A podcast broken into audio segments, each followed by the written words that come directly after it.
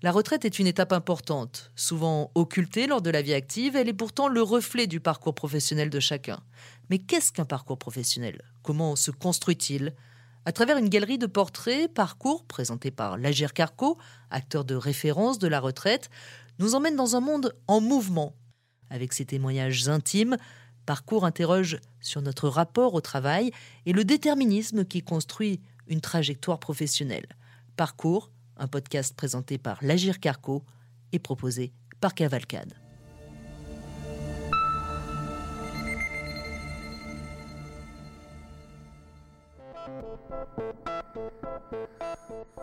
Il faut parfois se battre pour faire de sa passion son métier contre la vie de ses parents.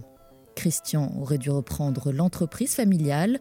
Fils de patron, devenir patron à son tour, c'est le destin que son père avait imaginé pour lui.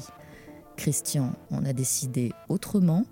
Ce qu'il aime depuis tout petit, c'est travailler le bois, fabriquer des meubles. Il fait aujourd'hui partie des 40 000 entrepreneurs en France qui exercent un métier d'art. Il est devenu maître dans son domaine sous le regard inquiet et perplexe de son père.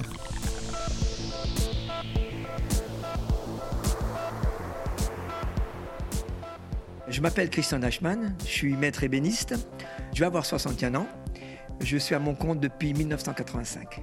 Pour être ébéniste ou n'importe quel travail euh, par rapport à l'art, on l'a dans le sang, on le sent tout de suite, on a une reconnaissance de la matière, c'est une passion.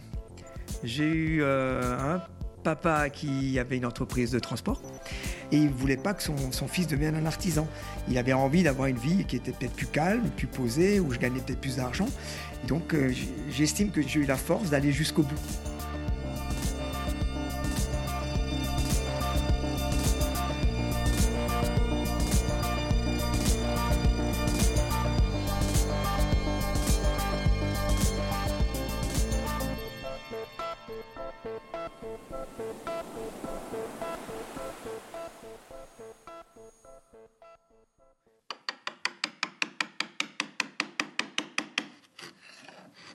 Chaque enfant a un don. Il faut juste le trouver. Et parfois, les gens ne le trouvent jamais. Et moi, j'avais cette chance-là, c'est que dès petit, je, savais ce que j'avais envie de faire. Quand j'avais 7, 8, 9 ans, 10 ans, pour Noël, je demandais toujours un cadeau. Et ben, le cadeau, c'était un ciseau à bois, une scie, euh, un outil qui avait rapport au bois. On habitait dans un HLM. Tous les enfants étaient dans la rue. On n'avait pas Internet, il n'y avait pas de téléphone, il n'y avait rien. Et on avait une petite forêt. Bah, Qu'est-ce qu'on faisait dans la forêt quand on était gamin? On construisait des camps on construisait des maisons. Alors au début, c'était des petites cabanes qu'on construisait même dans les arbres alors qu'on n'avait pas le droit. Et ensuite, c'était des cabanes de plus en plus grandes parce qu'on récupérait des matériaux de plus en plus importants et on avait des cabanes qui faisaient 4-6 mètres hein, de largeur, c'était énorme. Et on faisait un toit. On récupérait des tôles, on se construisait un toit, on s'installait des matelas et c'est comme ça que ça commençait. Et c'était vraiment quelque chose d'extraordinaire de savoir qu'on pouvait se poser à l'intérieur du cabane et écouter la pluie tomber. C'était un rêve d'enfant extraordinaire. Il pleuvait et on était à l'intérieur de quelque chose qu'on avait construit. Premier outil que j'avais, c'était un marteau. Bah, je l'ai eu à Noël. Donc c'était génial parce que c'était mon marteau à moi. Aujourd'hui, tu t'achètes un marteau, ben, c'est basique. Bah, là, à l'époque, non, un marteau, c'était quelque chose d'extraordinaire parce que tout le monde n'avait pas un marteau. Hein. Et quand j'ai eu mon deuxième outil qui était une scie, j'ai commencé à scier. C'était une petite scie circulaire. Hein. Bah, ça fait des poussières partout. Et j'ai commencé dans la cuisine. Et là, là, il y en avait partout. Donc là, je me suis fait gronder, sérieusement gronder, exclu de la cuisine, exclu de l'appartement. Donc j'ai dû aller dans la cave, donc pas beaucoup d'électricité, donc c'était pas très intéressant. Et j'ai fait mon premier meuble là en dessous. Ah, c'était une grande fierté de se dire on, on arrive à faire tout ça. Et ça m'a jamais quitté.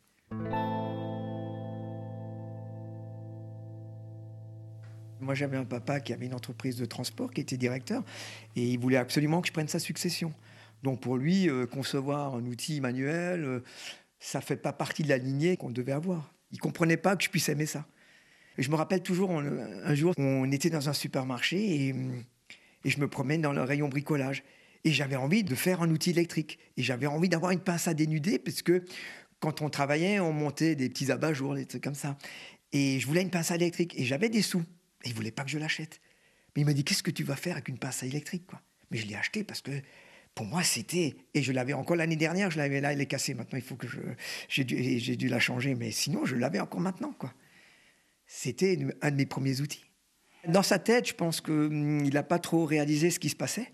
Mais au début, ce n'était pas du tout la voie qu'il avait pensé euh, que j'allais prendre. Quand j'étais en quatrième, il m'a dit bah, Attends, il faut que tu fasses un CAP parce que c'était très très bien vu. C'était un peu comme le bac. Hein. C'était un, diplôme qui était assez reconnu, qui était très technique. Et donc j'ai fait un CAP compta. Pendant les vacances, euh, bah, je travaillais toutes les vacances chez lui. Hein. Ça veut dire euh, à Pâques, à Noël, les vacances scolaires, sauf quand on partait ensemble. Et il me faisait évoluer dans, dans, tous les services. Donc, à un moment, j'étais service facturation. Ensuite, j'étais service comptabilité.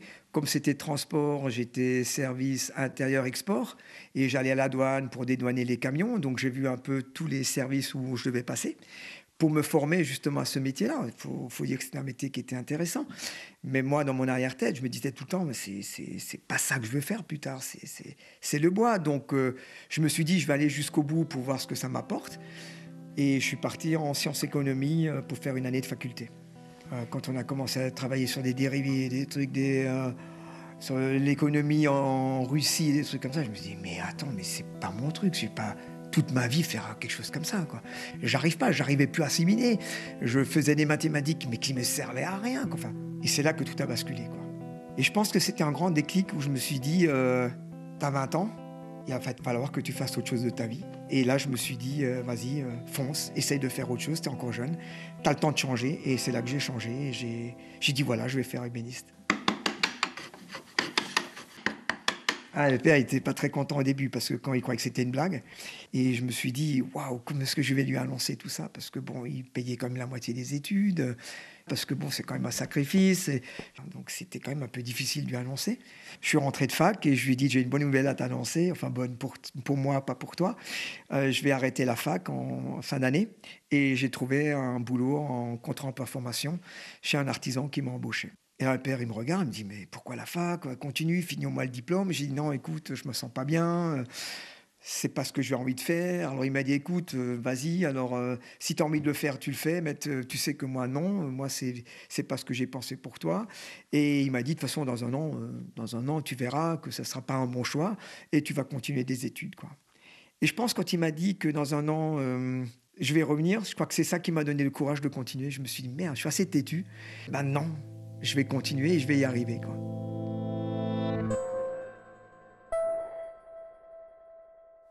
Du jour au lendemain, vous êtes dans des machines qui sont énormes. Vous avez des grandes scies, euh, vous avez des grosses scies qui tournent, ça fait un bruit d'enfer. Vous avez euh, un monde de travail qui est complètement différent.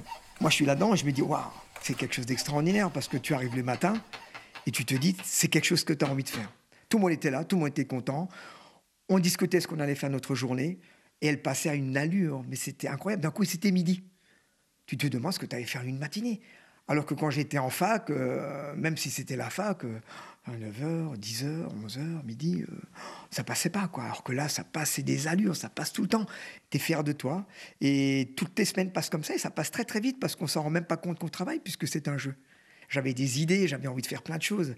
Et je pouvais pas rester avec quelqu'un qui était patron. Il fallait que je, que je gère moi-même mon temps, que je réalise les meubles que j'avais envie de faire parce que j'avais plein de projets. Et c'est ce que j'ai fait par la suite.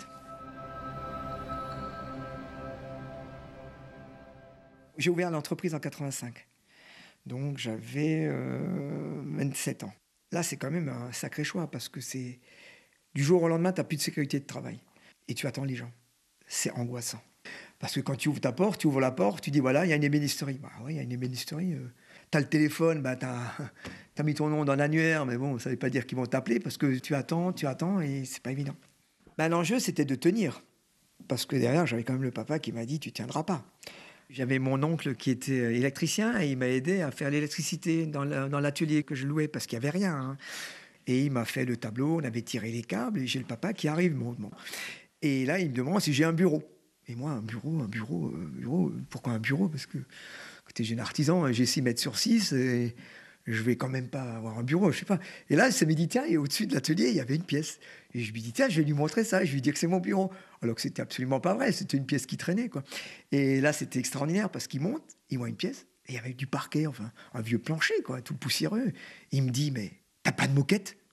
Et là, c'était assez marrant parce que c'était la philosophie, c'était il fallait avoir de la moquette dans un bureau. Quoi. C'était à l'époque, il fallait, dans le bureau directeur, tu avais de la moquette. Et l'artisan devait avoir une moquette. Et moi, ça m'a frappé parce que je me suis dit, mais en tant qu'artisan, c'est pas ça que tu as envie. Quoi. C'est, c'est un atelier. Quoi. Euh, j'avais un petit peu de boulot. Euh, bon, c'était pas folichon. Et euh, je suis tombé sur une dame qui était devant la porte, qui avait loupé le bus. Et je lui ai dit, bah, vous avez loupé le bus, je vous, je vous emmène en ville. Elle m'a dit, oh, c'est très gentil à vous. Donc je l'ai emmené en ville. Et elle avait son petit-fils qui avait son anniversaire. Et manque de peau, on arrive à Strasbourg, euh, bah, elle avait oublié son cadeau. Donc là, demi-tour. Voilà, donc je l'ai ramené en ville et j'étais en retard à mon rendez-vous parce que téléphoner, tout ça, ça n'existait pas. Et je me suis dit, ça y est, j'ai loupé une affaire. Mais en fin de compte, non, j'ai rien loupé du tout. Au contraire, c'était le gros loto que j'ai gagné parce que cette dame, elle est revenue après et elle m'a dit, son petit-fils va venir euh, me donner du travail. Et effectivement, ce petit-fils, il est venu et il m'a donné un super boulot. C'était une restauration de deux chaises Empire, estampillées. Ça m'a rempli euh, un mois de travail en tant que jeune artisan. Et il m'a dit, si c'est bien fait, il me redonnera d'autres travail. Et il a ouvert une entreprise et hum, j'ai eu toute la décoration à faire chez lui. Je me suis fait un nom sur, sur la place où les gens ils ont dit tiens si tu veux des très très beaux meubles d'exception et lui il saura te faire. Donc on a eu la chance d'avoir des gens qui sont venus pour des pièces d'exception. Ça s'est su en dehors de l'Alsace. Et après, on a eu euh, un, moment, un monument historique qui sont venus. C'était un très très grand boulot pour une création d'un hôtel d'église, un hôtel de peuple. Il y avait 1000 heures de travail sur cet hôtel et on a fait les premiers titres des journaux. Et c'était vraiment le début où on est parti dans les mobiliers de luxe qu'on a pu créer.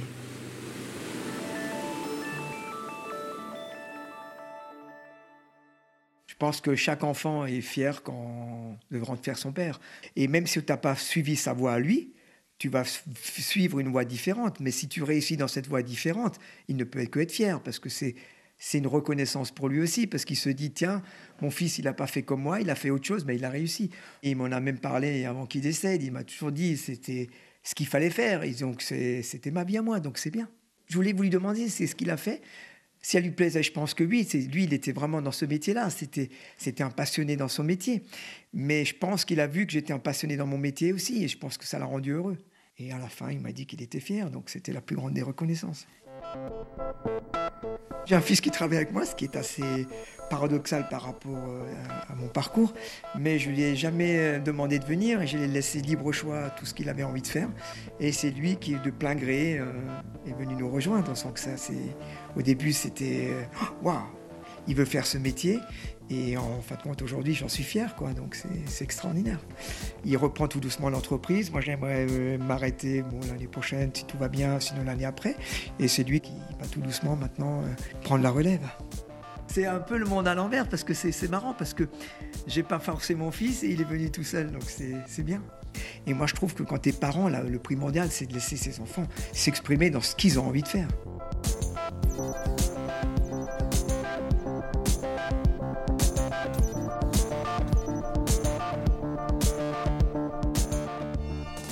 D'écouter un épisode de la série Parcours. Si vous avez aimé, vous pouvez vous abonner sur Apple Podcast ou sur votre plateforme d'écoute préférée. Votre avis nous intéresse, alors n'hésitez pas à nous mettre plein d'étoiles et à commenter. On a hâte de vous lire.